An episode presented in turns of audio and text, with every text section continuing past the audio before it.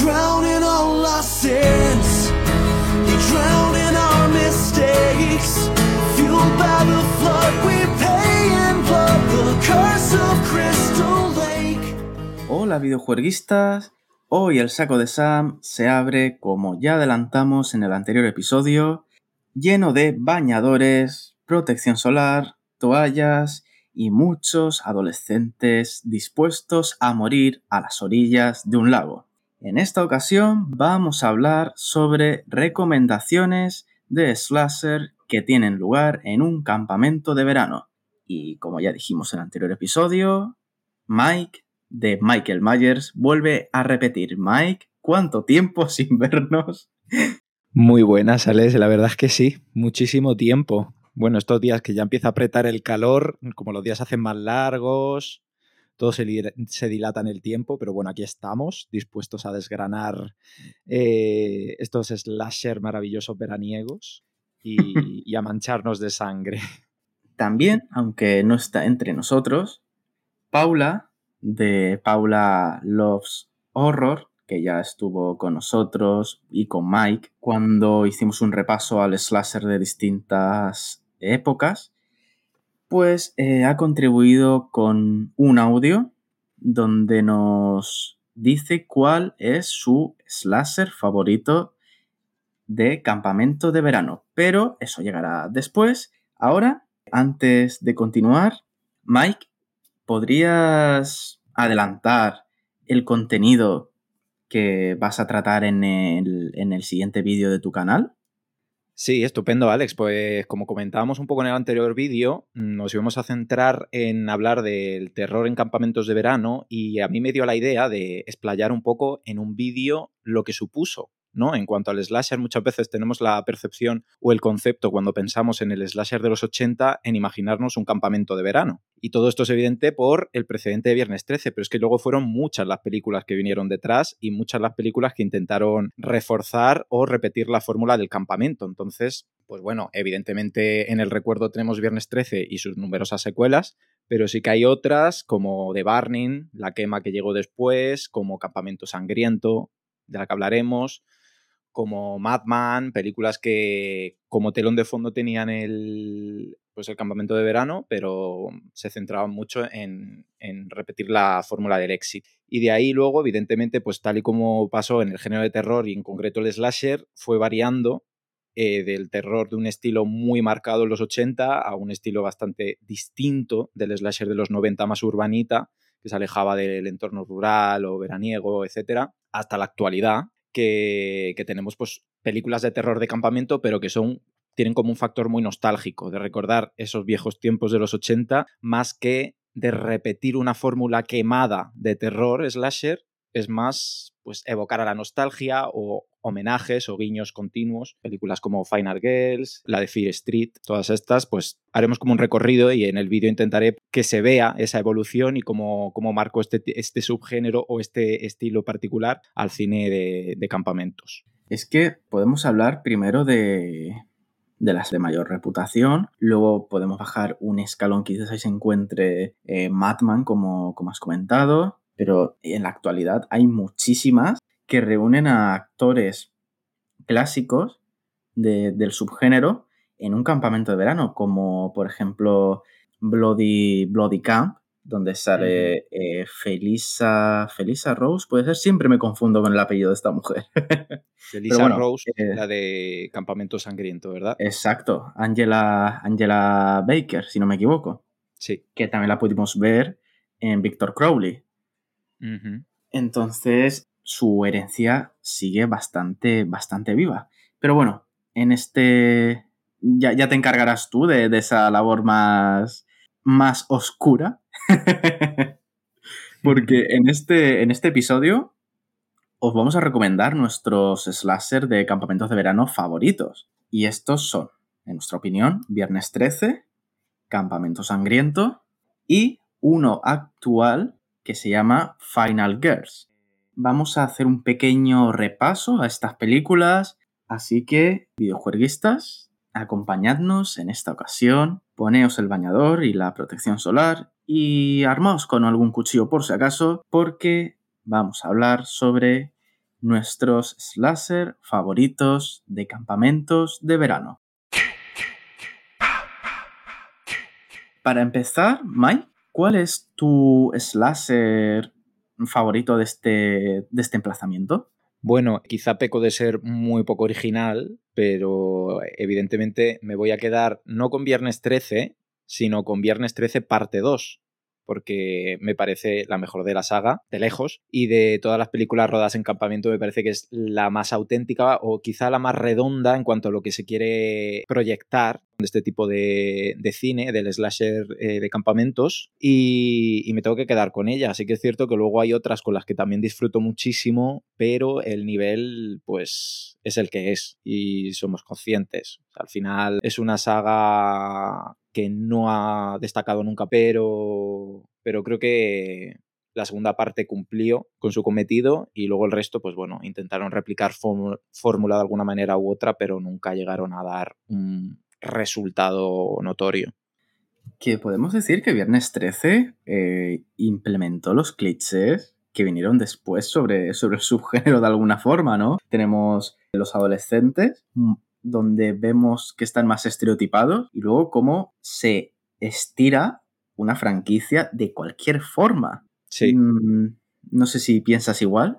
Sí, sí, o sea, con Viernes 13 al final es estirar el chicle hasta que ya no pega de ninguna manera y, y, se rompe por todos los lados. O sea, sí que es cierto que la idea original de Viernes 13 parte de una premisa muy sencilla, que es un slasher sin pretensiones ningunas en un campamento de verano y fin. O sea, adolescentes con muy pocas luces, que van muriendo unos detrás de otros después de tomar decisiones un tanto, bueno, cuestionables. Y, y sin más, o sea, no hay grandes giros, no hay grandes revelaciones, más allá que, bueno, la original, por el hecho de la señora Burgis, que todos conocemos, es una revelación eh, bastante consistente, pero de ahí, digamos que el patrón que se siguió o que marcó el precedente para lo que fue la fórmula del éxito era un psico-killer, un asesino enmascarado, matando adolescentes y ya fuera de eso, pues la cosa no daba para más. Lo que pasa que al mm. final, pues son películas muy baratas que se graban por dos duros y por lo que sea, pues acaban siendo muy rentables porque es lo que el público demanda. Y estas en concreto, pues en los 80 que pegaron el petardazo y, eran la, forma del éxito, evidentemente. De ahí que vinieran tantas réplicas, vinieran tantas copias y, hasta que se, la gente se cansó, pasó a otra cosa y, y ahí fue cuando ya se quemó y chao. De todos modos, luego nos detendremos en esta sobreexplotación de Viernes 13 porque creo que se lleva la palma incluso por encima de Halloween, que ya es difícil. Sí. Y, de Campamento Sangriento, que también tuvo unas cuantas secuelas. Pero antes voy a poner el audio de nuestra querida compañera Paula, donde nos dice cuál es su, su slasher favorito. Así que dentro el audio de Paula. Soy Paula de Paula Loves Horror en Instagram y Alex me ha preguntado cuál es mi slasher favorito en un campamento de verano y por qué. Bueno, yo creo que como la gran mayoría pensará en Viernes 13 o tendrá como favorita Viernes 13, como yo, pero me voy a enfocar en otra que también es de mis favoritas y de hecho mm, se encuentra en mi top 5, yo creo, de slasher de campamentos, la del terror parte 2. Esta película forma una trilogía de Netflix que salió en 2021, que personalmente me encanta, pero sobre todo esta que es mi favorita de las tres. Tenemos un villano que es muy similar al de Jason de Viernes 13 de parte 2, que en mi opinión merece muchísimo más reconocimiento cuando se habla de slasher de campamento de verano. Porque sí que es verdad que le dieron el bombo que en mi opinión se merecía en su momento cuando salió, pero sí que es verdad que actualmente no lo noto tan emergente ni la gente habla mucho de él, cosa que me parece mal, porque a mí me encanta la verdad la película. Además de que la película mm, tenemos una maravillosa eh, Sadie Sink que está increíble y en mi opinión creo que es de lo más destacable de la película junto con El asesino. Bueno, pues Paula, su slasher favorito de campamento de verano es eh, La calle del terror parte 2. Comenta que no se ha reivindicado mucho la figura del villano de, esta entrega de la trilogía de la calle del terror de, Netflix. ¿Tú qué piensas sobre, sobre, esto? ¿Crees que tendría que recibir mayor reconocimiento o crees que en la posición donde está es la que se merece? Bueno, yo creo que aquí partimos de la base de algo que es evidente y es el hecho de una película de Netflix. Una película estrenada en plataforma y una película de plataforma. Quiero decir, por desgracia, el cine de hoy en día y más concretamente el cine que se estrena únicamente en plataforma no es un cine que trascienda. Es algo que tú puedas ver en tu casa, bueno, mm, una tarde tranquilamente, te aburres, lo dejas, la acabas de ver al día siguiente. O sea, al final tampoco te deja un pozo considerable o creo que la manera de, de ver cine en casa no dista mucho de lo que es el ver el cine en una sala, propiamente dicha. Entonces hace que muchas veces las películas y los personajes no trasciendan o no lleguen a ser memorables de la manera que pudiéramos esperar. Entonces yo creo que eso, además del hecho de que sea una trilogía, hace que marque un poco el carácter diferenciador. Y yo creo que por eso no ha trascendido. Al final, pues es una película que tú puedes ver, te puede gustar más, te puede gustar menos, pero no te va a marcar ni te va a, dejar un pozo considerable como para que de cara a un futuro tú la recuerdes. Entonces eso a nivel general creo que habrá pasado con el público en su conjunto. Yo creo que también influye el hecho de tener a Jason Burgess tan presente, porque no deja de ser un homenaje a, esta, esta, época, en concreto a, Jason, porque si no recuerdo mal, el, villano tenía un saco de arpillera en la cabeza, ¿verdad? Sí. Sí, sí, si no recuerdo mal, es que la vi solo una vez, entonces no, no recuerdo todos los detalles. Pero claro, teniendo esta, esta referencia, pues dices, ostras, que es Jason, ¿no?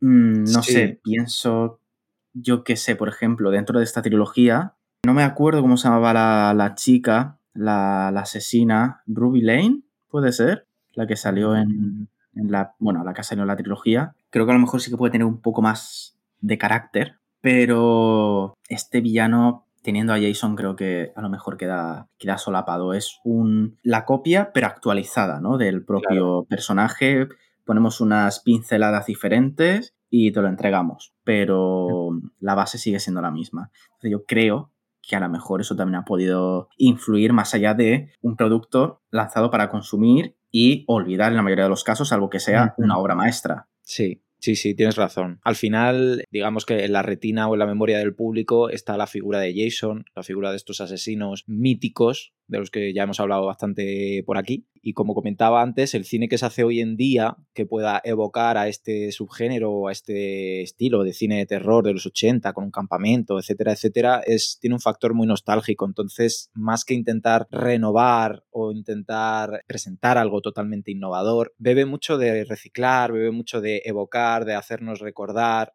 Entonces, si se le da un carácter muy similar al Jason que todos conocemos, pues entre el original y copia, tú te quedas con el original siempre. Sí, a margen de que Jason era mucho más bruto. Aunque, ojo, en esta entrega hicieron algo que no se atreven muchas productoras. Yo creo que está bien porque hay ciertas líneas que no hay, nada que cruzar, que es la matanza de los niños que tiene lugar en el campamento. Yo la vi con mi amiga Jill y también se quedó sorprendida de, este detalle y además viniendo de, Netflix. Aún así, no, vamos, no digo ni mucho menos que en todas las películas salgan mutilaciones de niños porque no es necesario. No es necesario, no han hecho nada. Un adolescente dice, pues mira, por gilipollas y, y disfrutas.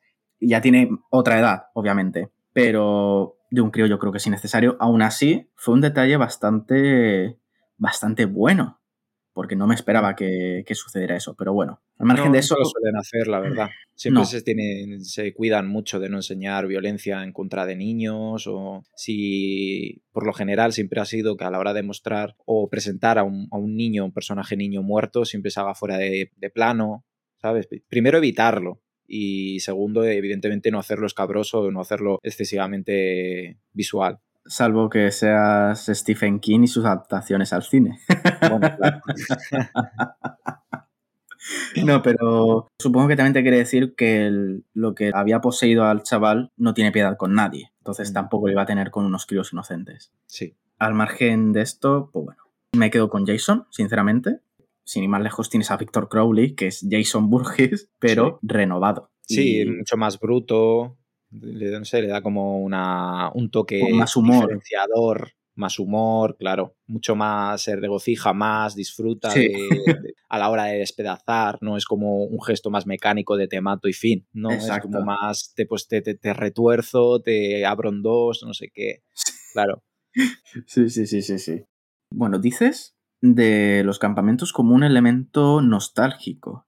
¿Crees que debería mantenerse hoy en día después de todo lo que tenemos, de todo lo que ha salido, las variantes, las réplicas, ya sea en tono de humor o serio? ¿Crees que debería mantenerse? ¿Debería ser como porque vamos, yo lo considero casi un subgénero dentro del propio subgénero, los campamentos de verano. Sí. ¿Crees que se debería mantener la fórmula tele como la conocemos o deberían innovar con ella sin apartarse de ciertos elementos clásicos? Hombre, yo creo que la fórmula tal y como la conocemos ha estado renovando. De alguna manera u otra se ha estado intentando renovar, también a actualizarla a los tiempos. Entonces, como comentaba, la época de los 80 tuvo como un carácter muy marcado en el cual se pasaba únicamente en la figura de un asesino matando a chavales, a adolescentes en un campamento con todos los elementos, utilizando los elementos del entorno, etcétera. Y luego eh, sí que es verdad que la fórmula pues fue en la propia Viernes 13 evolucionando, saliéndose de ahí, empezó en el campamento y luego pues intentaron también sacarle a otros ambientes. Sí que es verdad que a día de hoy se intenta eh, evocar mucho a esa fórmula, por, pues ya digo, por, por, intentar rememorar esos tiempos que en gran medida lo que provocan es eso, mucha nostalgia,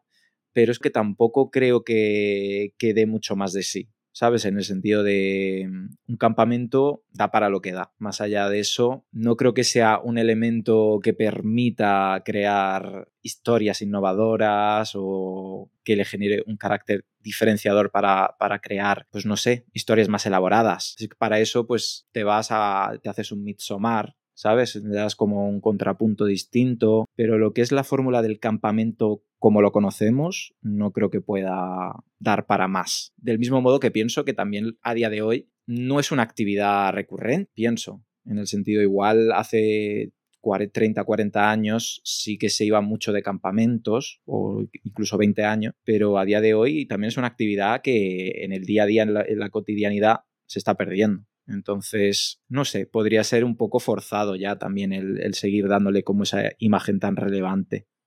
Pensándolo bien, los slasher, digo entre comillas porque creo que uno de ellos está ahí ahí, pero yo lo considero slasher, que pueden haber aportado algo distinto, no en cuanto a repercusión, sino al valor argumental.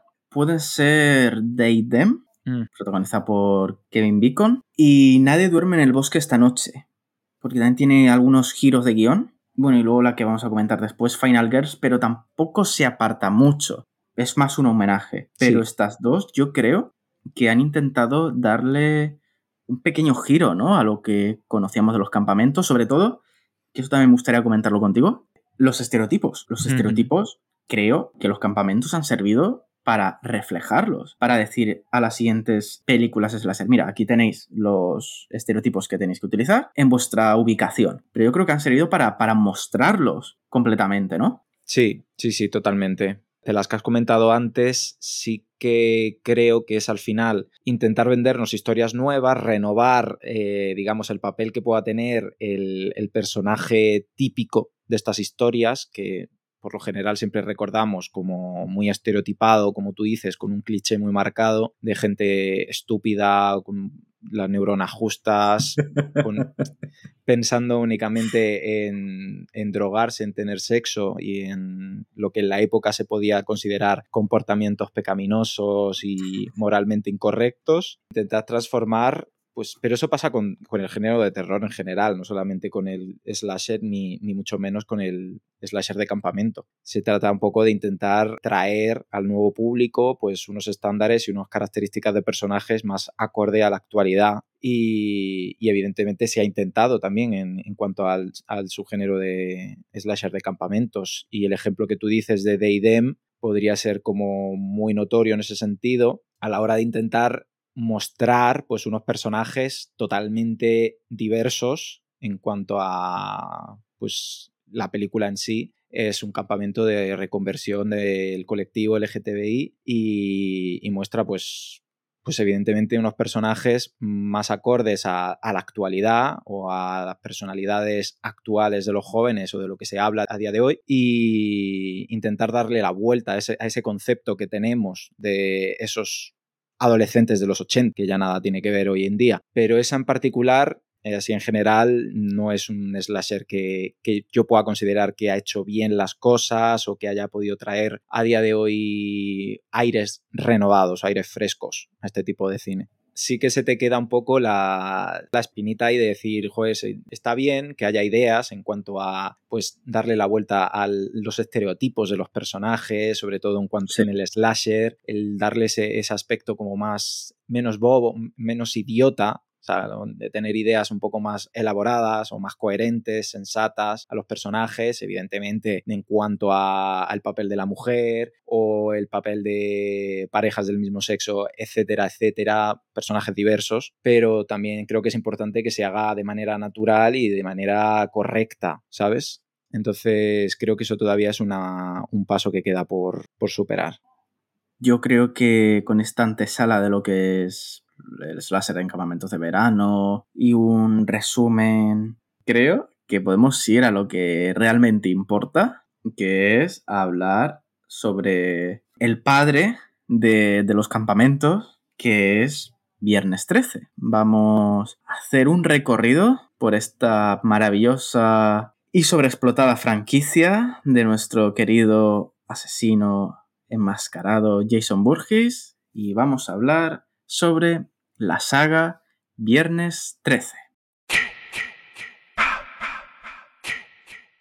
Bueno, Mike, antes de, de entrar de lleno en la, en la, saga, y aunque ya lo hablamos en el episodio anterior, pero vamos a refrescar un poco, un poco la memoria. ¿Quieres comentar a raíz de qué nació Viernes 13? que respondía de forma inmediata ya que otro gran slasher pretendía replicar. Hombre, pues eh, evidentemente estamos hablando de Halloween, de John Carpenter, de 1978. Viernes 13 llega en el año 1980 y llega evidentemente con una intención de replicar el éxito que supuso Halloween en esa época. Una película que había costado poquísimo y que logró recaudar millones y millones. Evidentemente era la fórmula del éxito, una película súper rentable, el género de terror necesitaba renovarse y sin duda el éxito, o sea, la fórmula del éxito iba encaminada por ahí. Y llegó nuestro amigo Cunningham, que era un amigo también de Wes Craven, tuvo la idea de titular la película Viernes 13 antes de saber de qué pudiera ser la trama, en cómo la iba a enfocar. O sea, el tío plantó un anuncio en el periódico diciendo que iba a hacer la película más terrorífica de la historia, que se iba a titular Viernes 13 y buscaba inversores. Qué forma de vender humo, ¿eh? Increíble. Y bueno, pues le funcionó de alguna manera. Al final consiguió, bueno, parte del equipo de, de Last House, eh, la última casa a la izquierda, Wes Craven por ahí, era amigo suyo personal, como ya digo, consiguió inversores, consiguió productores que se interesaron en la idea, que qué idea, porque tampoco estaba nada claro. Y finalmente decidieron, evidentemente, presentar un slasher como el que ya se había presentado en Viernes 13, o sea, perdón, en Halloween, con un asesino. En este caso, mm, no era un asesino que se fuera a conocer su identidad en un primer momento, como todos sabemos, pero era al final un asesino que iba a, estar asesinando a, a, gente joven. Al final, ellos querían darle un ambiente, un toque juvenil y centrar la historia en un grupo de jóvenes despreocupados que fueran víctimas de un mal y pensando, pensando, pues se les ocurrió la idea del campamento de verano que al final era como un entorno eh, idílico, un entorno en el que un grupo de jóvenes pudiera estar despreocupado, pasándoselo bien, y de ahí nació la idea y, y, hasta el día de hoy, como ya sabemos. Porque al final contaban con muy pocos recursos, necesitaban una historia simple, sencilla, un entorno en el que rodar fuera fácil, que no le supusiese gran coste y al final pues utilizaron un campamento real que disponía de todos los elementos necesarios para rodar, tema cabañas, el propio lago, el campo de tiro con arco, o sea, todo se podía utilizar y todo lo utilizaron para darle forma al slasher tal y como conocemos. Y ya de ahí, pues evidentemente se fue forjando el producto, le quisieron dar la estructura del Hudunit, en plan, alguien nos está matando, hay alguien detrás, no se sabe hasta el final. Y bueno, y decidieron mezclar los valores tradicionales y darles la vuelta con todo esto que conocemos y que se extendió de castigar a los pecadores, ¿no? Al final, quienes se comportan mal, quienes pecan, algo que ya venía de Halloween, lo vivieron también de Halloween, evidentemente, quienes se salían de la norma, quienes se digamos, se apartaban de los valores tradicionales, quienes eran los pecadores iban a morir y al final la, chica sensata, la chica coherente, la que no estaba pensando en el sexo, la que estaba más centrada en sus estudios o en llevar una vida un poco más correcta, ¿no? acorde a la norma, era la que iba a ser la heroína y les iba a, les iba a salvar. Ya lo hemos visto con Laurie Strode y aquí ya pues como que ese personaje se asentó y de ahí pues llegó la figura de Final Girl. Y bueno, aunque fue, como has comentado, una respuesta inmediata a la noche de Halloween, creo que algunos elementos están mejor que la noche de Halloween y eso que es, es una obra maestra. Uh -huh. Pero a mí que utilizaran el plano subjetivo en todo momento, en lugar de solo el, de, el opening, uh -huh. que sí, que fue un recurso que obviamente le cogió a, a Carpenter, uh -huh. pero que lo utilizaran en todo momento y que no conociéramos la identidad del asesino, pero sí fuéramos testigos directos de su, de su matanza, me pareció brutal. Luego, que el villano que se iba. que se estaba forjando, es decir, Jason Burgess, pudieras empatizar con él e incluso pudieras empatizar con, con Pamela. Uh -huh. Pudieras comprender sí. el por qué lo hacía. Mm, digamos que no era pura maldad, ¿no? No era esa, esa maldad genuina de Michael Myers. Sí. Aquí era un pobre niño con discapacidad mental y deformaciones eh, físicas, pues que lo mataron, porque no deja de ser un, un asesinato. Uh -huh. Y una madre destrozada, que la única forma que tenía de vengarse, de que se hiciera justicia, era matando. Uh -huh. No sé, creo que esos elementos sí que los hacía un poco más digamos que hacía que tú estuvieras más del lado del, del asesino. Sí, sí, sí, sin duda. De hecho, al final eh, era como la sorpresa que se guardaban en esta película. Y el hecho de presentarnos a la señora Burgis, que a priori parece pues una señora afable, cariñosa, muy cercana, que parece que es la que llega a salvarles, que fuera ella la asesina, pues marcó también el carácter diferenciador de este tipo de cine y, de, y, del slasher y totalmente opuesto a, como comentamos, a, a, lo que fue Halloween. Al final, al contrario que con Michael Myers, pues como tú dices, le dieron un motivo de peso que incluso hiciera empatizar al espectador con su motivación. No deja de ser, pues eso, una señora que se iba a vengar y que iba a castigar a los campistas por sus errores o por sus despistes. Digamos, sí que es verdad que se vengó, propiamente dicho, de los que fueron culpables directos de la muerte de su hijo, que es el prólogo de la película, y luego pues, pues la señora mmm, siguió, digamos, vengándose o castigando a los futuros campistas que al fin y al cabo seguían cometiendo los mismos errores, porque ya sabemos que,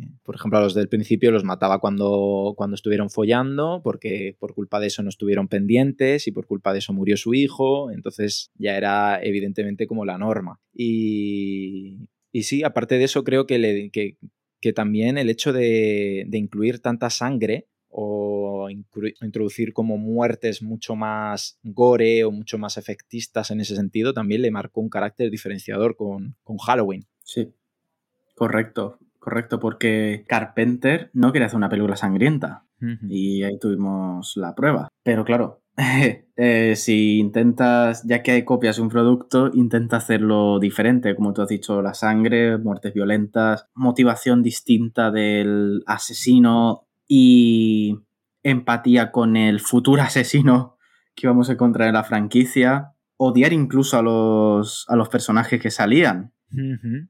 sí. Elementos, pues, como tú has dicho, diferenciadores. Pero tú consideras que si hubieran seguido la fórmula de las posteriores Viernes 13, es decir, si la primera Viernes 13 hubiera seguido la fórmula de la segunda, la tercera la cuarta, ¿tú crees que habría tenido el mismo impacto? Bueno, a ver, en ese caso hubiera sido repetir mucho más obvia la fórmula de Halloween, ¿no? De presentar a un, a un asesino aparentemente desconocido, del que sabemos poco de, en cuanto a su motivación, y, y asesinar a, a, un grupo de jóvenes. Sí que es verdad que el carácter diferenciador hubiera sido pues la violencia más explícita en cuanto a los asesinatos, más brutalidad y demás, pero sí que es verdad que nos hubiéramos perdido ese factor innovador de plantearnos a, a una asesina mujer, madre con una motivación un poco más lógica, por decirlo de alguna manera, o con una motivación un poco más elaborada detrás o con más conciencia de sí misma Y... Pero por el resto yo creo que se hubiera funcionado, porque al final yo creo que a la vista está que el público era lo que pedían en esos, en esos entonces y era lo que arrastraba al público a las salas era lo que querían ver. Hablamos de la primera, de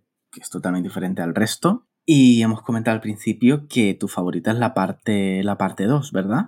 ¿Crees que esta sobreexplotación de la saga también le añade cierto, cierto valor a la, a la franquicia? Aunque sea un poco negativo en cierto sentido, porque eso sí, han intentado innovar en algunas entregas, por ejemplo, con Roy Barnes, el falso, el falso Jason, eh, te lo mandan a Manhattan, el Jason futurista, Ujú. eh, y algo que el producto sea mejor o peor, pero bueno, al menos intentaron, ya que lo iban a explotar, al menos intentaron darle algunos giros.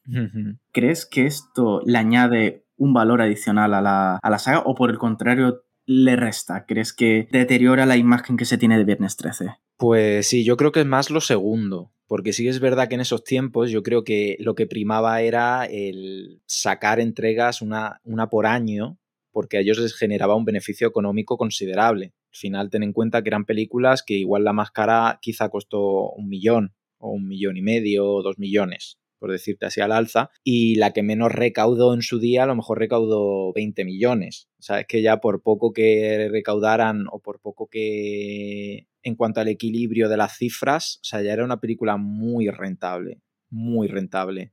Claro, Entonces- porque, perdona que te interrumpa, por comparar con otra similar, la primera de Pesadilla en Elm Street se hizo con un millón, un millón ochocientos y recaudó 20, es decir, Sí. mm, y fue la que supuso que se siguieran sacando entregas. Sí. Entonces, sí, sí. fíjate, te va a resultar rentable sí o sí. Claro, es que al final está sacando 20 veces el presupuesto en recaudación. Entonces, evidentemente, los estudios, en este caso Paramount que estaba ahí poniendo pasta, eran los que los que sabían que, que seguían, querían explotar eso y que sabían que el público quería ver a Jason. Entonces, tampoco es, tampoco es inteligente repetir la fórmula de manera total. Entonces, de ahí que inventaran o de repente pues optaran por sacar a Jason del campamento, llevárselo aquí, llevárselo al espacio. Bueno, eso ya era de últimas, pero sí que es verdad que, por ejemplo, en aspectos técnicos también intentaron diferenciarse. La tercera parte, que todavía la saga gozaba de muy buena salud, la tercera parte la hicieron en 3D, que era una tecnología que aún estaba en pañales, y invirtieron muchísimo porque eso saliera adelante, porque quedara un producto visualmente potente y, y les funcionó en parte. Y luego ya de ahí, evidentemente, pues la cuarta en su día se vendió como que era el final. De hecho, se llama Final Chapter. Pero claro, es que seguía dando muy buenos frutos, seguía dando muy, buen, muy buena cifra de recaudación. Entonces, por ejemplo, sí que optaron eh, de cara a la quinta por deshacerse de Jason y de ahí pues salió lo que salió, de un imitador, de no sé qué. Tampoco era en un campamento, era como en un centro psiquiátrico. Sí. Luego ya, mm, después del experimento, supieron que era Jason quien vendía y, lo, y ya pues retomaron a Jason, pero sí que es verdad que, por ejemplo, en la séptima con el tema de la Final Girl con, con poderes telequinésicos, pues también era, no sé, una manera de, de, re- de reinven- de reinventar la fórmula o la propia figura de la protagonista, ¿no? Y luego ya, pues eso, ya se fue al espacio, por ejemplo, la, la novena... es que es de locos. La novena era como una fumada tremenda de película, porque ya era como que Jason poseía por un gusano, o sea, era un gusano que poseía a personas para que matase. Y, y es muy gracioso porque eh, Sean Cunningham dijo que, que fue cuando él volvió. O sea, después de la primera, él estuvo totalmente mm, desvinculado de la saga. Y él volvió en la novena, que es terrible. Y dijo que él quería que esa fuera la, la- su Halloween 3. Es decir, su, la película de la franquicia que no tuviera nada que ver con el psicópata principal, ¿sabes? Pero que le diera un valor, un valor añadido considerable. Y bueno, pues salió lo que salió. Escucha, después de esas, tenemos que valorar lo buena que es la parte 5. Pues fíjate, yo, yo, yo tengo que romper una lanza a su favor porque a mí la parte 5 no me desagrada. De hecho, en, en el canal tengo también un vídeo en el que hice un ranking de Viernes 13 y no la tengo tan abajo, esa película, a pesar de que la gente no le guste. Y, y es que creo que fue un acierto porque volvieron como a retomar el aspecto del Whodunit de, hostia. Jason está muerto, ¿quién nos está matando ahora? ¿Quién es? Tal. Y al final pues se descubrió que era eso, un imitador también vengándose por la muerte de su hijo, de, etcétera, etcétera, que a lo mejor era repetir eh, la fórmula de la primera película, pero joder, ya es que viniendo de cuatro, que básicamente habían estado, bueno, tres, habían estado haciendo lo mismo Hmm. prácticamente, creo que le dio como un carácter algo distinto, el emplazamiento era distinto, no sé, creo, creo que, creo que tenía buen ritmo además. Entonces, yo Sí. la parte 5 la defiendo y me parece que no es que Sí. sea un peliculón, pero creo que es una película que cumple y se, des- y, y se desmarca un poco dentro de lo que es la franquicia Viernes 13. Y sobre todo, fue como un. Vamos a reiniciar la, la saga, ¿no? Vamos Sí. a. El punto de Sí. partida va a ser este, pero luego sabemos que va a volver el que va a volver, Sí. ¿no? Fue como. eh, vale, Hombre, vamos a ellos no que querían. pasado. ellos no querían que volviese Jason. Ellos, su idea era Tommy Jarvis, que es el niño de Viernes 13, parte 4, se volviera un asesino. Un poco lo que pasó con Halloween 4, con la, con la sobrina de Michael Myers, que acababa eh, en la- o sea, en la- al final de la parte 4, como que enloquecía y acababa matando a su, a su tía. Y luego querían darle como, el, cara- eh, como que ella era la, la heredera de Michael Myers y de la maldad y que tal. Pero bueno, que al final tampoco esa idea funcionó. Pues A aquí. mí me, me habría gustado ver cómo desarrollaban a Jamie Lloyd. Y oye, a lo mejor tengo una Daniel Harris más adolescente, quién sabe. Sí. Eh, como reina de la saga, pero claro. No sé, a mí me gustó esa. Sí, esa pero al final se quedó, en una, se quedó en una idea. Y aquí pasó un poco lo mismo. O sea, quisieron como que Tommy Jarvis, a raíz de matar a Jason en la cuarta, enloqueciese y fuera como el nuevo asesino principal de la franquicia. Pero claro, no tampoco, tampoco proliferó esa idea, digamos. No, porque yo creo que además lo que tú has dicho antes, eh, yo creo que el público está acostumbrado a ver la figura de Michael, la figura de Jason, y, y claro, lo hemos visto, sin ir más lejos, en Halloween Ends, con... No me acuerdo cómo se llamaba el chico, pero bueno, lo hemos visto con Sí, con Cory. el... Con Cory, gracias, con, con Cory, cómo le ha caído bastante odio inmerecido, que a mí me gustó mucho, me gustó mucho esa historia, no para un final, ¿vale? No para un final de franquicia, pero me gustó mucho. Entonces, claro, a lo mejor pones a Jimmy Lloyd, pones a Tommy Jarvis como herederos de Michael y Jason. Puede estar muy bien la idea, pero es que quieren ver al tipo de la máscara. Da igual que les pongas una máscara, pero ya saben que, que no es su Jason, no es su Michael, ¿sabes? Pero porque la figura del, del psico-killer al final es lo que ha trascendido. De hecho, tú a día de hoy tú ves un, un slasher o una recuela de estos slasher y se centran en la figura. De hecho, incluso en Scream, en la saga Scream, que es como la saga donde los personajes son más sólidos, más consistentes o que puedan guardar, el público pueda guardar más cariño hacia ellos, todo se centra en Ghostface. O sea, ya es como, ya da igual. Eh, da, Sí. da igual los personajes, dan igual las víctimas. O sea, lo que importa es Ghostface. A ver, lo bueno que tiene Ghostface es que al final son diferentes personas, ¿sabes? No- y, Claro. y si te lo cambian, pues no pasa nada, te quiero decir. Exacto, exacto. Pero con Halloween lo bueno. También pasa. O sea, Halloween, ahora con esta última trilogía, era todo centrar la figura en Michael Myers, en, en los carteles, en todo. Es lo que nos interesa es este tipo. Nos interesa lo que el público quiere ver es a Michael Myers y de ahí, como tú dices, que en Halloween Ends se le echarán las masas al cuello. Porque era como dejar relegar a Michael Myers, que es la estrella, es la estrella de Halloween, por encima del- de, Laurie Strode y de Jamie Lee Curtis, relegarla para experimentar y mostrarnos a algo que la gente no es lo que espera ver. Sí, yo, vamos, me pasó como contigo y la parte 5 de, de Viernes 13. Yo esta, esta entrega la defendí en el, en el artículo de videojueguistas. La defendí porque me gustó mucho y era, yo creo que un buen homenaje a lo que se esperaba de Jamie Lloyd, incluso en planos y demás. Yo creo que era un muy buen homenaje.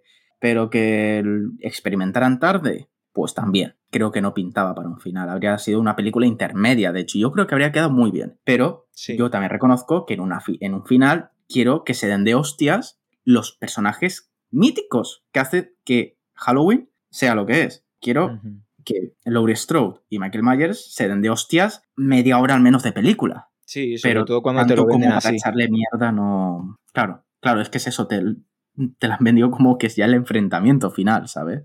Pero bueno, experimentar está bien, pero hay que saber cuándo hacerlo, creo yo. Claro. Y al final con Viernes 13, pues tampoco se permitieron el experimentar de más, más allá de últimas, pero porque ya había que darle un carácter diferenciador. La saga estaba de capa caída, por eso la- las ideas más locas se dejaron para el final. O sea, ya cuando ellos decidieron hacer Viernes 13 Manhattan, no era Mm. porque necesitaran, wow, nos apetece darle aires frescos, renovados y cambiar la dinámica por completo, es porque la saga ya, ya no daba los números que daban las primeras secuelas. De hecho, precisamente Viernes 13, parte 5, fue el, el pico. O sea, ya de ahí fue todo para abajo. O sea, fue la, la culpable, digamos, que a lo mejor la gente se apartase de la saga Sí. y ya jamás volvió a retomar los números de, de las primeras secuelas. Pero Mm. bueno, como comentábamos al principio, aún así, aunque no dieran los números, seguía siendo rentable. Entonces, pues ahí siguieron. Y sobre todo algo muy importante que es la imagen de Jason Burgess, que es establecer el mito del asesino de Sí. Crystal Lake. Y pues oye, que me quiten lo bailado, ¿no? Como suelen decir. Si me han sobreexplotado, hemos empezado a recaudar menos, las ideas son más locas, la gente ya nos engancha, pero oye, ahí tienes a Jason. Que todo el mundo lo reconoce. Hay mucho merchandising de Jason. Quieren ver a Jason también en, en pantalla pues oye, yo creo que merece un poco la pena pasar por ciertas malas críticas si tienes un legado que se sigue manteniendo 40, 50 años después, ¿no? Sí, sí, sin duda. Y al final, Jason lo bueno que tiene es eso. Y de ahí que a día de hoy haya tantos imitadores, sin ir más lejos, lo que hemos comentado antes, a todas las películas actuales de terror que evocan al terror de campamentos de los 80, siempre tienen una imagen o un asesino que es un copycat y es una calcomanía de Jason, porque es lo que el público recuerda. Y es a lo mejor lo que el público quiere ver, ese Jason. Y en Viernes 13 era eso. O sea, ya tampoco les valía que cualquiera se pusiese una máscara de hockey y matase. No, porque no era Jason. O sea, ellos lo que quieren es ver un Jason. Claro que, aunque, o sea, ellos quieren ver al niño deforme. Quieren que cuando se le rompa la máscara veas al, al, al chico deforme, sobrenatural, que está reventando cráneos. Exacto. Sí, que al final ya es casi un ente sobrenatural, sobrehumano, con una fuerza brutal. No hay más que ver en la- eh, ya en en Manhattan, precisamente. A uno le saca la cabeza de un puñetazo. O sea, ya Es que es magnífico.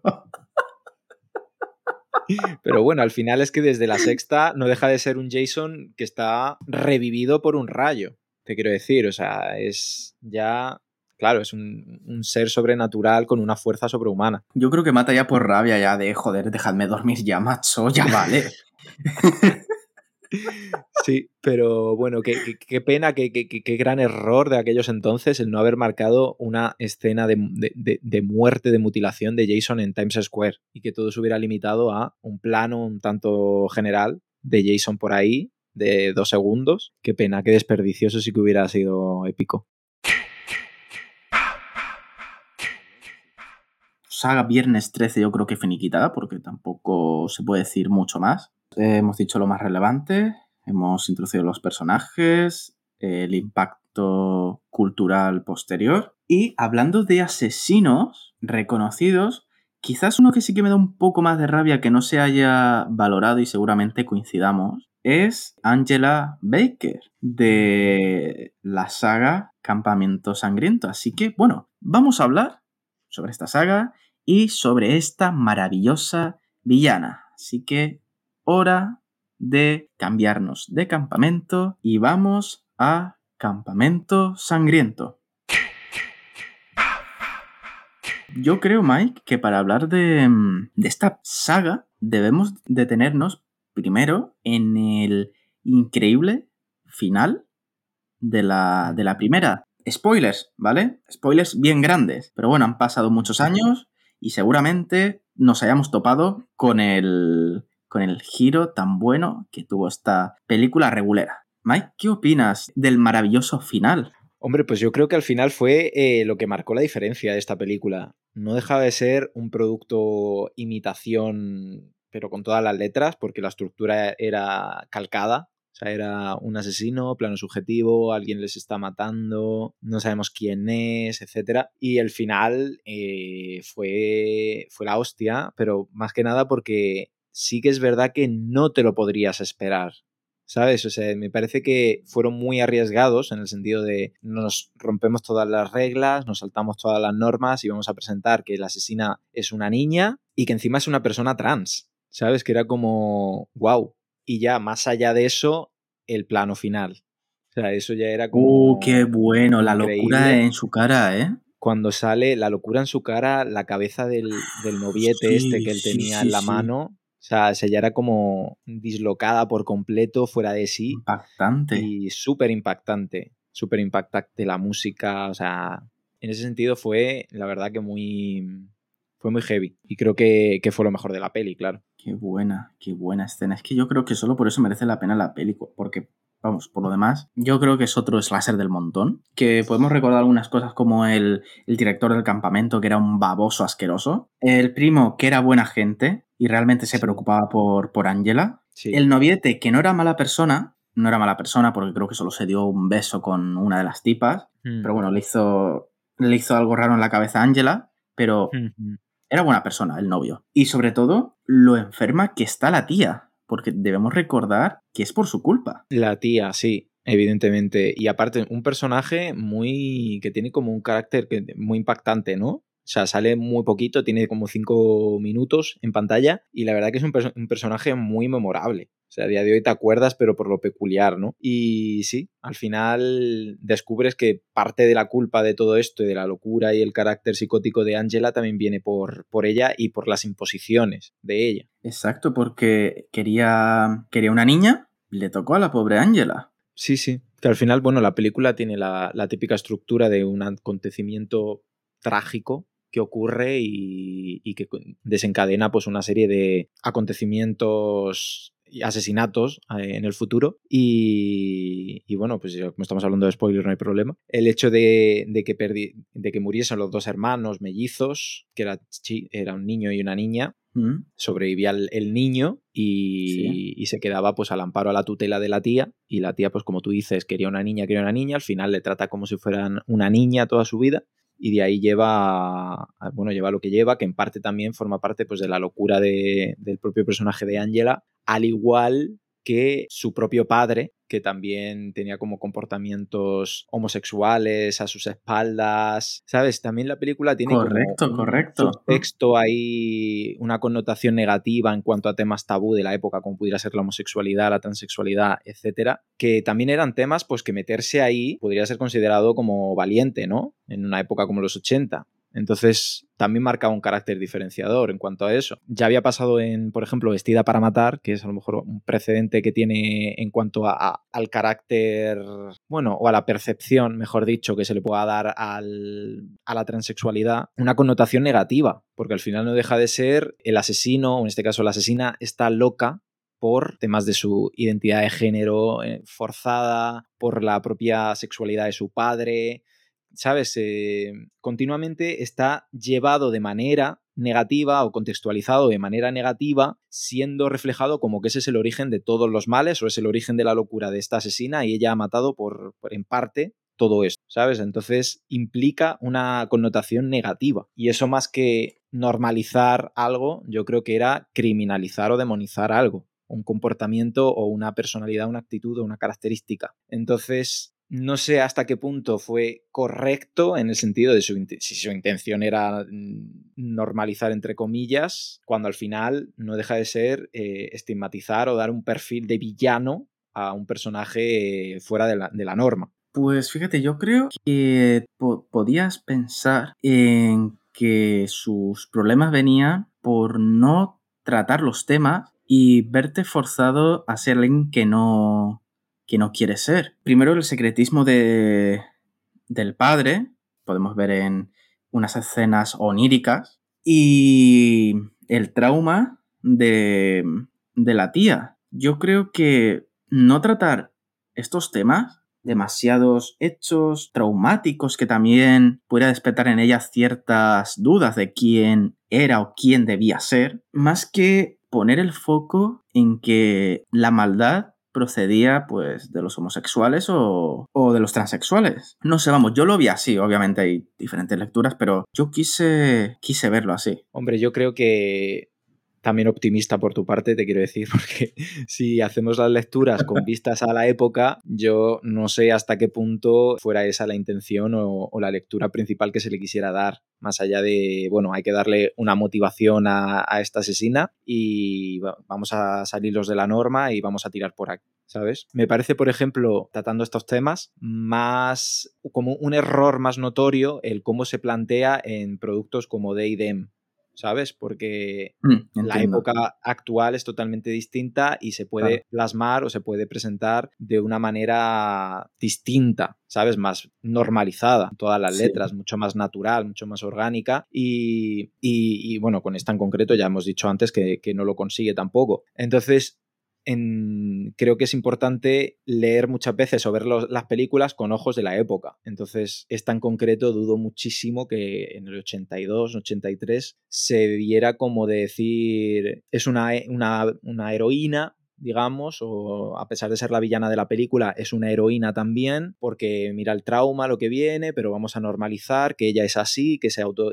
se termina aceptando, no sé, ¿sabes? No creo que haya una lectura de aceptación ni de nada que pueda, por la que puedas extraer algo positivo. Hombre, eh, recuerdo haber leído en un ensayo sobre Halloween estos enfrentamientos por la libertad sexual en la festividad de Halloween por las calles de, mm, de San Francisco, Nueva Orleans, los disturbios posteriores y demás, y fue de muchos años antes. No sé si ya había cierta reivindicación, quizás hubiera personas que vieran con otros ojos los temas que te planteaban en Campamento Sangriento, que a lo mejor el director tuviera eso en mente. Pasaron unos 20, 30 años de, de las manifestaciones, de los desfiles, de las celebraciones en favor del, pues eso, del, del colectivo LGTBI. Entonces, no sé. Mm, No lo sabremos, sinceramente. Al final es pues la percepción que le pueda quedar a cada uno y, y la vista con la que quiera ver e- este tipo de películas. Si le quiere dar como una visualización más profunda o, o más banal o más superficial, porque al final películas como Viernes 13 y, y estas películas de slasher tampoco pretendían tener una, una lectura profunda o un desarrollo profundo. O sea, son historias muy sencillas, muy simples y muy planas y, y no, pre- no pretendían trascender más allá. No, y desde luego, donde ya sí que no podemos tener ninguna duda de, de que no quieren ser trascendentales, y yo creo que les, les vino bien este nuevo enfoque, es en las siguientes de Campamento Sangriento para mí. La consolidación de Angela Baker, Sin del duda. tono de la película y de una diversión tremenda. Sin duda, sin duda. O sea, para mí eh, es, es que son muchísimo mejores. O sea, las secuelas son muchísimo mejores que la original, pero al final, pues como tú dices, porque ya era eh, tomar la, imagen o el perfil de Angela Baker, que no dejaba de ser pues una asesina súper carismática, a lo Freddy Krueger, que de hecho yo creo que en parte de eso bebieron, porque las secuelas se hicieron a finales de los 80, cuando ya ahí Pesadilla en el Street había dado el petardazo y Freddy Krueger ya era como un icono y, y el carácter de villano sarcástico que jugara con sus víctimas, con un tono mucho más de humor negro, eh, marcó la diferencia. Y yo creo que optaron por eso. No dejaba de ser, como ya digo, una asesina vil, sin escrúpulos y súper carismática. Y mola mucho porque al final juega con sus víctimas y tiene como súper comentarios jocosos antes y después de matarle. Y, y yo creo que le sentó muy bien ese, ese enfoque que le dieron. Por curiosidad, para poner en contexto el tono de, de esta asesina, ¿recuerdas alguna línea, alguna escena, alguna muerte que ejemplifique este, esta personalidad de, de Angela? Pues sí, eh, tiene, por ejemplo, hay una en la que al final es eso, ella es monitora de un campamento de verano. Entonces eh, es muy guay porque a nada que. como que tiene la mecha muy corta, ¿no? Para que nos entendamos. Entonces, a nada que le. algún campista, algún chaval le molesta, ella se venga. Entonces estaba, me acuerdo que había una escena como que están haciendo ejercicios de confianza de estos, de te vendo los ojos y te, te, te, te guío por el campo y tú te tienes que dejar guiar, no sé qué, no sé cuánta. Y estaba llevando a una, a una chica, esta creo que era de la tercera, es que la tercera es brutal porque ahí está como totalmente desatada. Sí. Y la, está, y, la está, y la está guiando y la otra es así como muy pija y tal y dice, ay, estoy súper cansada, tal. Y le dice la otra, no te preocupes, vas a tener toda la eternidad para descansar. y claro, sí. Y nada, ya claro, y seguidamente como que la, la ata en un poste de estos de bandera y la empieza a subir como si fuera una bandera, pum, bueno, pum, qué pum, pum, bueno. para arriba, para arriba, para arriba. Y luego le dice, a volar, no sé qué. Claro, la suelta y la tía cae y se parte el cuello. y luego hay otra que es brutal también, que a mí me encanta, que es, eh, hay otra que está como chuscando con, con el director del campamento, además, en, en, una chavala súper joven. y ella llega y, claro, se los carga a los dos. Y a ella le da de palos en la cabeza. Bueno, claro, ella está eh, en bolas, porque evidentemente eh, desnudos gratuitos, muy de la época. Y la coge y, va a esconder el cadáver y, y suelta. Mejor que estés muerta. En un par de años tendrías las tetas totalmente flácidas.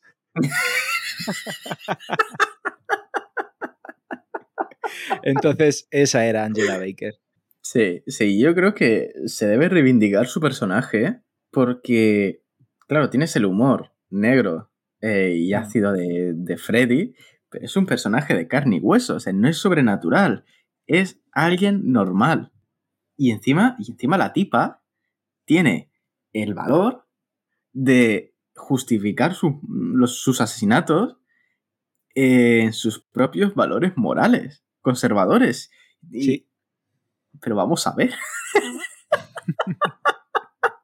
Sí, sí, pero al final es como darle esa personalidad al personaje, ¿no? O ese carácter a, a un asesino. Y, y es que yo creo que si funcionó tan bien con Freddy, con ella ya terminó de, pues como tú dices, porque ya puedes empatizar más, es un personaje de carne y hueso, eh, podría ser, pues eso, tu monitora de campamento, tu vecina, tu no sé qué, y, le da ese toque pues mucho más personal, mucho más de a pie, y, le, fue, le fue muy bien, porque al final el personaje yo creo que dentro de tal estaba bien escrito y tiene pues eso, tiene muy buenas líneas de guion y fue lo que marcó la diferencia.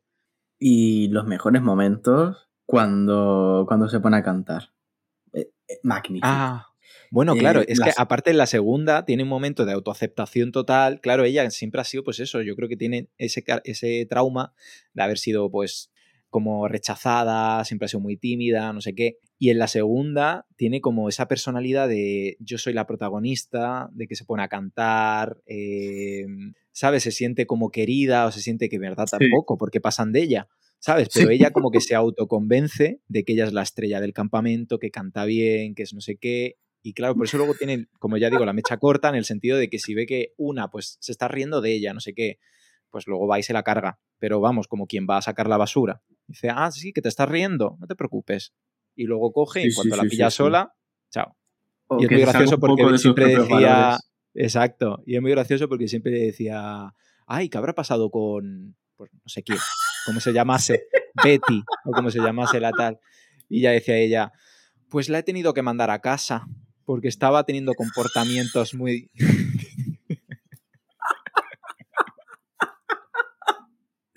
es magnífico, o sea, es que sí, es que es increíble. Sí, sí, sí. Y aparte la actriz es que molaba mucho, lo hacía súper bien. ¿sabes? que muchas veces también es importante la actriz que haya detrás para darle pues ese, el toque. Luego, después de la tercera, volvieron a, Felisa, ¿no? Porque, ¿cómo pues está la situación? Porque yo me pierdo, no sé si hay una cuarta, una quinta, la mm, quinta es un recopilatorio de, de, de, sí, sí, de eh, fragmentos, no sé. Yo sé que las, las secuelas, que es la, segunda y la tercera, estuvieron medio financiadas por estudios medianamente grandes, ¿sabes? O sea, tenían como un presupuesto consistente, en el sentido, no eran grandes producciones, pero bueno, que tenía su, su, buen equipo técnico de tal, su productora y demás. Y a partir de la cuarta ya era serie B pura y dura, ¿sabes? De películas hechas con dos duros. Y ahí retomaron al, personaje de a Felisa Rose, que era la actriz que dio vida a la Angela Niña de la primera película. Pero yo no he visto la película, porque también pues, son películas que no se han comercializado, no sé, más difíciles de encontrar. Y, es pura serie B. Creo que hay, está esa, luego creo que hay una quinta también, pero son más como fan film, ¿sabes? No, son como películas ya mm. de muy bajo presupuesto y, que yo ni las he visto ni, ni me interesan en principio. y esta actriz sigue ligada de aquella forma en, la serie B. Sí, bueno, aparte es productora. Yo aluciné porque el currículum que tiene esta tía, o sea, es productora de, películas de terror de bajo presupuesto.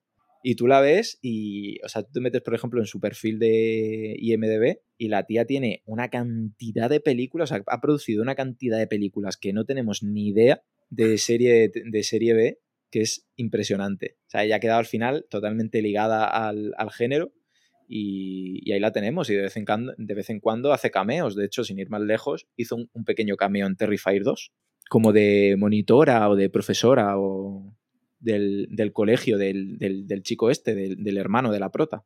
¡Ostras! Es verdad, es verdad, ahora. ¡Ostras! Sí, sí, sí, sí, sí. Sí. Cierto, cierto, cierto, cierto. ¡Ostras! Y, y más allá, luego pues también creo que hizo algún cameo en Hatchet, puede ser, o en... Sí, en, en la última de Victor Hatchet, Crowley. en- Sí, Sí, que que es la que- agente del, del escritor. Ah, vale. Pues sí, ahí, ahí luego de la otra actriz ya no sé qué pasaría. Yo tampoco, que- porque no me acuerdo ni el nombre.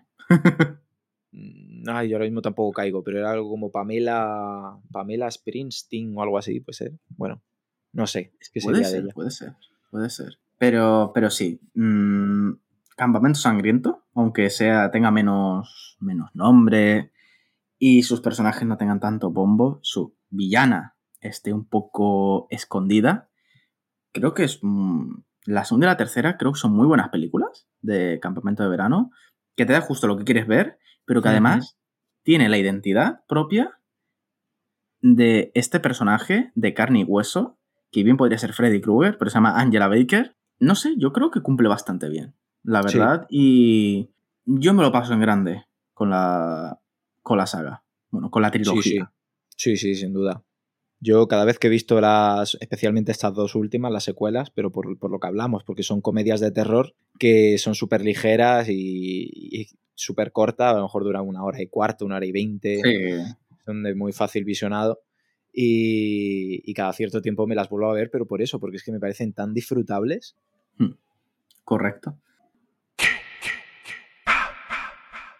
Ya regresando a nuestros tiempos, debemos hablar sobre la parodia a lo Scream, pero de campamentos de verano, que hace Final Girls. Bueno, Final Girls, para empezar, ya solo por el nombre, ya sabemos que es un clarísimo homenaje al slasher y en este, en este particular caso al slasher de los 80. O sea, evidentemente, una película de... O sea, para que nos pongamos en contexto, es una chica que pierde a su madre. Su madre era una actriz de la época de los 80 que había hecho un taquillazo con una película de terror de bajo presupuesto en un campamento, a viernes 13, claramente una alusión directa, y a raíz de eso no había vuelto a conseguir trabajo como actriz porque no se la tomaba en serio, o había quedado excesivamente encasillada, que es muchas veces lo que pasa con las actrices que tienen como un nombre muy fuerte ligado a un slasher o las Final Girls que, que tienen a lo mejor su nombre muy ligado a un slasher. Entonces esto es lo que le había pasado a, a- a este personaje y luego su hija tiene un accidente y muere, la madre, y su hija en un futuro, pues como que él decide hacerle un homenaje eh, a través de, de una proyección de su gran película, digamos, de ese slasher de campamento, y ella va al cine con un grupo de amigos y acaban dentro de la película. O sea, claro, tiene, ton- tiene toques eh, mm, de ciencia ficción también la película, o sea, es, no es eh, totalmente acorde a la realidad, es una película homenaje, ellos acaban dentro de la película como tal y tienen que sobrevivir al asesino de la película dentro de la película. Entonces al final, Eso- pues... Dime, dime. No, que eso me recuerda la premisa, la película que comentamos, creo recordar, de Midnight Movie. Ah, sí, sí, sí, es verdad. Sí, de- me, de- me recuerda ya lo que pasa que ya directamente te vas a su mundo, en lugar de que eh, su mundo vaya al tuyo. Exacto. Sí, en este caso ya es como la expresión de metacine autoparódico del cine de terror, de, de- campamentos. Vamos a retorcer un poco más. Un poco más. Pero bueno, al final el grupo de amigos pues es un grupo totalmente consciente de las reglas y de las normas del slasher y, y, bueno, pues tienen que sobrevivir al típico villano, en este caso es- Billy, el asesino, con una clara alusión al personaje de Jason, es una calcomanía y mezcla pues todos los elementos clásicos del género y se ríe de sus propios clichés. O sea, los personajes están súper estereotipados y luego también marca la diferencia que tiene como una subtrama muy fuerte, o sea, con un, con un componente de drama muy marcado a la hora de tratar el tema este de la hija, de cómo perdió a su madre y todo eso. Porque al final ella está dentro de la película con su madre, pero su Sí. madre es la actriz de hace 30 años, de cuando era joven. Entonces, pues va más allá, o sea, no es como un producto como tal, sino que tiene como ese componente también dramático. O sea, no es una película de terror. O sea, al final es más una comedia con tintes de comedia de terror, de humor negro, slasher. Pero también algo de drama. No sé, no, es, es una película homenaje, 100%. Sí. Y, y bueno, evolucionada, evidentemente, eh, sobre todo en, en cuanto al papel y el tratamiento que se le da a esta Final Girl en particular. Pues eso, evolucionada y adaptada al siglo XXI. Sí. Y lo que has comentado de las reglas, si no recuerdo mal, las textualiza, digamos, el Randy Mix del grupo, ¿verdad? El chico alto de pelo largo. Sí, sí, sí, exacto. Siempre tiene que estar el personaje que te un poco te guíe, ¿no? Y sí, aquí también le tenemos. Y es un poco, pues sí, como tú dices, como el Randy Mix, ¿sabes? Es totalmente consciente de cómo funciona. Además, esa película ellos ya la han visto, digamos, o sea, ya saben cómo es el asesino, cómo se comporta, cuáles son las herramientas que necesitan para, para deshacerse de él. Entonces, me gustó mucho, o sea, el, el cómo introducen al- a los personajes, digamos, que tienen como un corte más estereotipado o un más clásico del slasher, y luego cómo los, eh, cómo los renovaron, sobre todo también con el tema de las chicas en particular, de cómo van haciendo sus cábalas de va a venir la Final Sí, sí, esa, sí, esa sí, tiene que ser la chica. ¿por qué? Que es como, ¿por qué? Bueno, porque cumple los cánones de chica final, es como la más sensata, la más coherente, la virginal, las, pues eso, moralmente más correcta y, y todo ese tratamiento que se le da y cómo repercute también en, la- el- bueno, en todas las chicas protagonistas que acaban dentro de la peli a la hora Porque de, que- ¿sabes? Hay que recordar que los personajes de la propia película no son conscientes de nada. Son como, como, como que están vacíos por dentro, ¿no? Claro, claro. Sí, sí, o sea, es un personaje escrito de un guion. Exacto, por eso no tienen poder de decisión y no saben qué narices está pasando ni nada. Y sobre todo lo que dices de, de los personajes clásicos contra los renovados, está muy bien porque ves claramente el contraste entre una época y Sí. otra. Claro, claro, no deja de ser, pues, eh, personajes de los 80 que se comportan, digamos, acorde a eh, los tiempos y personajes de la época actual, o sea, esta película de 2015, bueno, sí, perso- personajes Sí. actuales y cómo, como tú dices, cómo contrastan y cómo se comportan unos con otros, o como mm, la manera que tienen de enfocar el peligro, la manera que tienen de comportarse. Correcto. Y no sé si te acuerdas del final, pero yo recuerdo que vi el final y dije, no me jodas, hombre, que vuelven a estar ahí. ¿Tú esperabas una continuación? Hostia, es que no me acuerdo bien, cuéntame, ¿cómo fue el final? Es que ahora mismo... Era en el hospital, pero había, había unos elementos que no correspondían a su época. Creo, de hecho, que el hospital estaba vacío y se empezaban a hacer preguntas Ah, vale, sí, porque era la secuela. que venía Era asesino. Y se preparaban vale, sí. todos para luchar, ¿te acuerdas? Una escena un poco Vale, de película de acción que se preparaban todos. Sí, sí, sí, ya, ya recuerdo, ya recuerdo. Vale. Pues sí, no, a mí me pilló desprevenido. O sea, yo el final me pareció que era el correcto. O sea, era el final que necesitábamos, porque al final sí que la película pues había tenido, como ya digo, ese subcontexto más dramático de la relación de la madre con la hija y pensaba que todo iría encaminado a que fuera un final feliz y hipotético, pues eso, en el que todo es maravilloso, se soluciona, se salva la situación y, y adiós. Y me gustó mucho cómo lo plantearon con el concepto de mm, ahora se acaba la primera, pero es que ahora viene la secuela. ¿Sabes? Es como esto al Sí, final sí, es una sí, franquicia o como lo quieras llamar, o sea, y, y no hay detrás de una va la otra. Entonces, sí, me moló mucho la idea. Otro, otro buen, buen homenaje. Y me recordó, no sé por qué, me recordó a la cabaña en el bosque. Pero bueno, Mm. es que la cabaña en el bosque Mm. tiene tanto, tiene campamentos, tiene eh, conspiración, tiene de todo. O sea, es Bueno, el esa homenaje película es sí, el homenaje definitivo y, eh, o sea, eh, el experimento definitivo en el que mostrarlo todo. ¿Sabes? y darle todas las vueltas de campana. y que te y explican los elementos mediante las trampas que hacen. Sí. Bueno, esa película es magnífica. Buah, Pero. Final Girls me recordó a ella. No sé por qué, me recordó como el... mm, ostras, que, que no ha acabado, que sigue. Eh. Cuando crees que están a salvo, como tú has dicho, no, no están a salvo, no. O sea, No. e- es que no ha hecho más que tomarse un pequeño parón.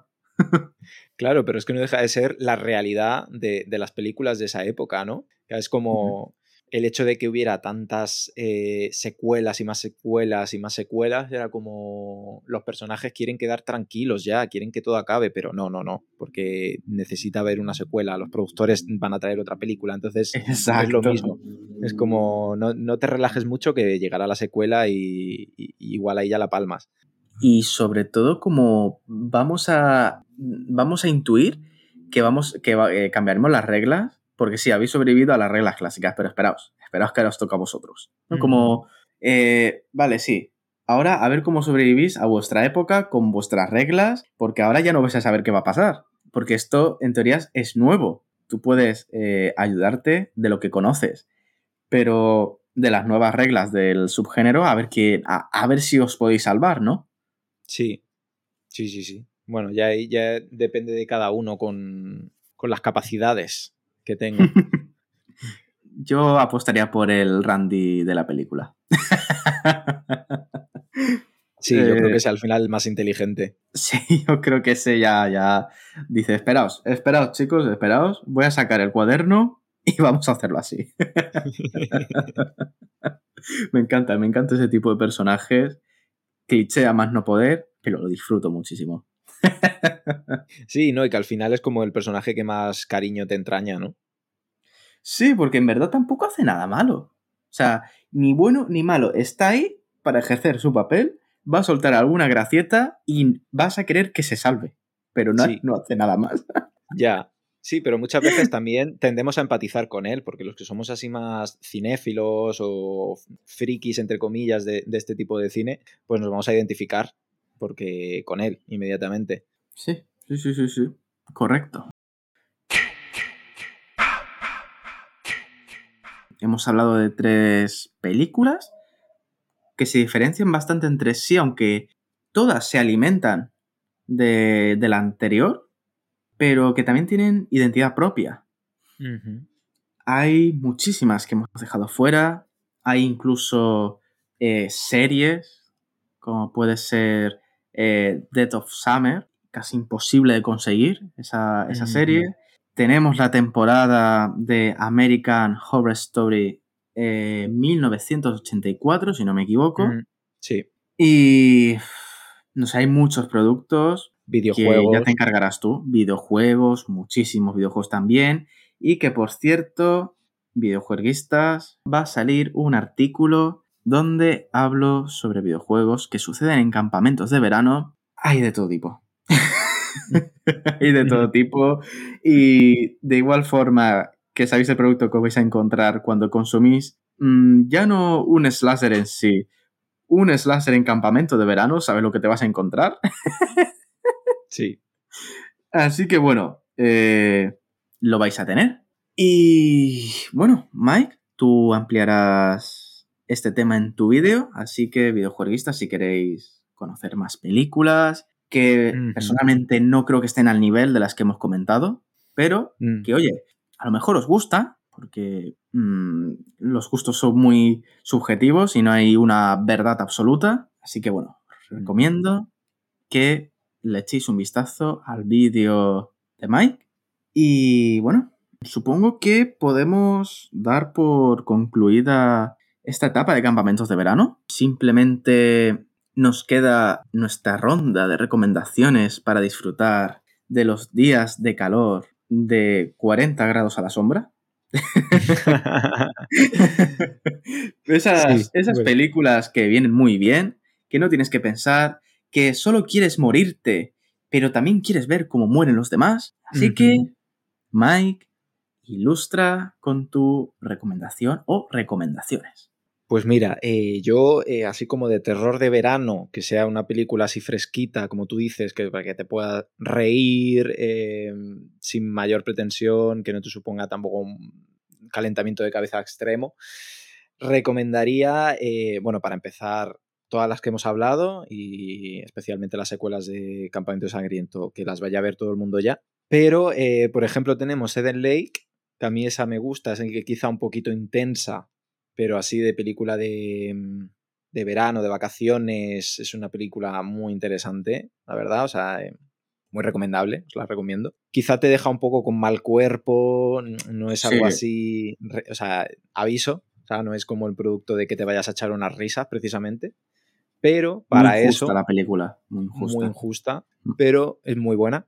Pero ya Mm. para eso, para como, como contrapunto, una película con la que vayas a echar el rato, que evoca mucho este tipo de cine, en el que es pues personajes muy estereotipados, culos, tetas, etcétera, sin mucha sangre, pues te diría Piraña 3D de Alexander Aya.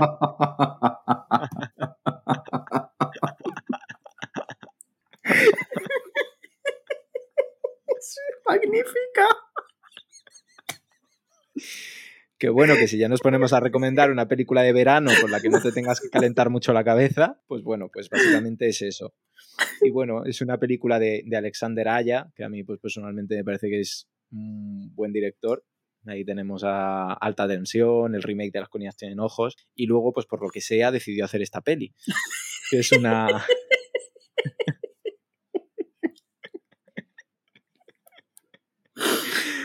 que es un, un remake también de una película de los 80 de Pirañas Asesinas.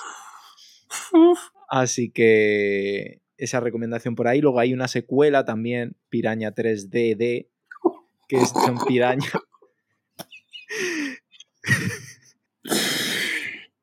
que son pirañas asesinas en un parque acuático.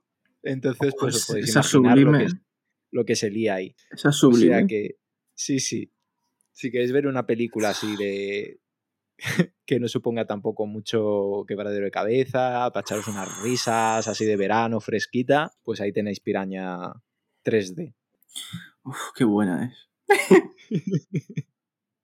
pues mira, reconozco que con Piraña dije, no vuelvo a ver una película de Alexandre Aya hasta que me puse Parking, eh, Parking 2, P2 se llama, y Mm, dije, vale, vale, vale, vale, perdón, perdóname por haber dudado de ti. qué buena. Esa también es muy buena, ¿eh? Mm, Para la época de Navidad. Sí, eso. Esa no es de verano, esa es más para la noche. No, no, no. Pero, Pero la sí, sí, sí. Uf, madre mía, madre mía. Yo eh, voy a recomendar dos películas que no pueden superar a Piraña 3D, ¿vale? Nunca Vale. la van a superar. No hay película que supere a Piraña 3D, para Me empezar. imagino. Es imposible. Uf. A ver, una de ellas se llama Party Hard Dai Young. Si no me equivoco, es polaca, pero tampoco importa. De unos amigos que se van a un festival donde hay piscina, también hay una playa, mucha fiesta, lo típico. Y un asesino que, los va dando, que les va dando caza. Tiene un trasfondo que podría haber sido aprovechado mejor. Creo que se queda un poco cojo, pero la motivación me alegré y dije, joder, ojalá os mate a todos. Y bueno, tiene buen ritmo, tiene buen ritmo, podríamos decir. Creo, si no me equivoco, que está en Prime Video o en Filming.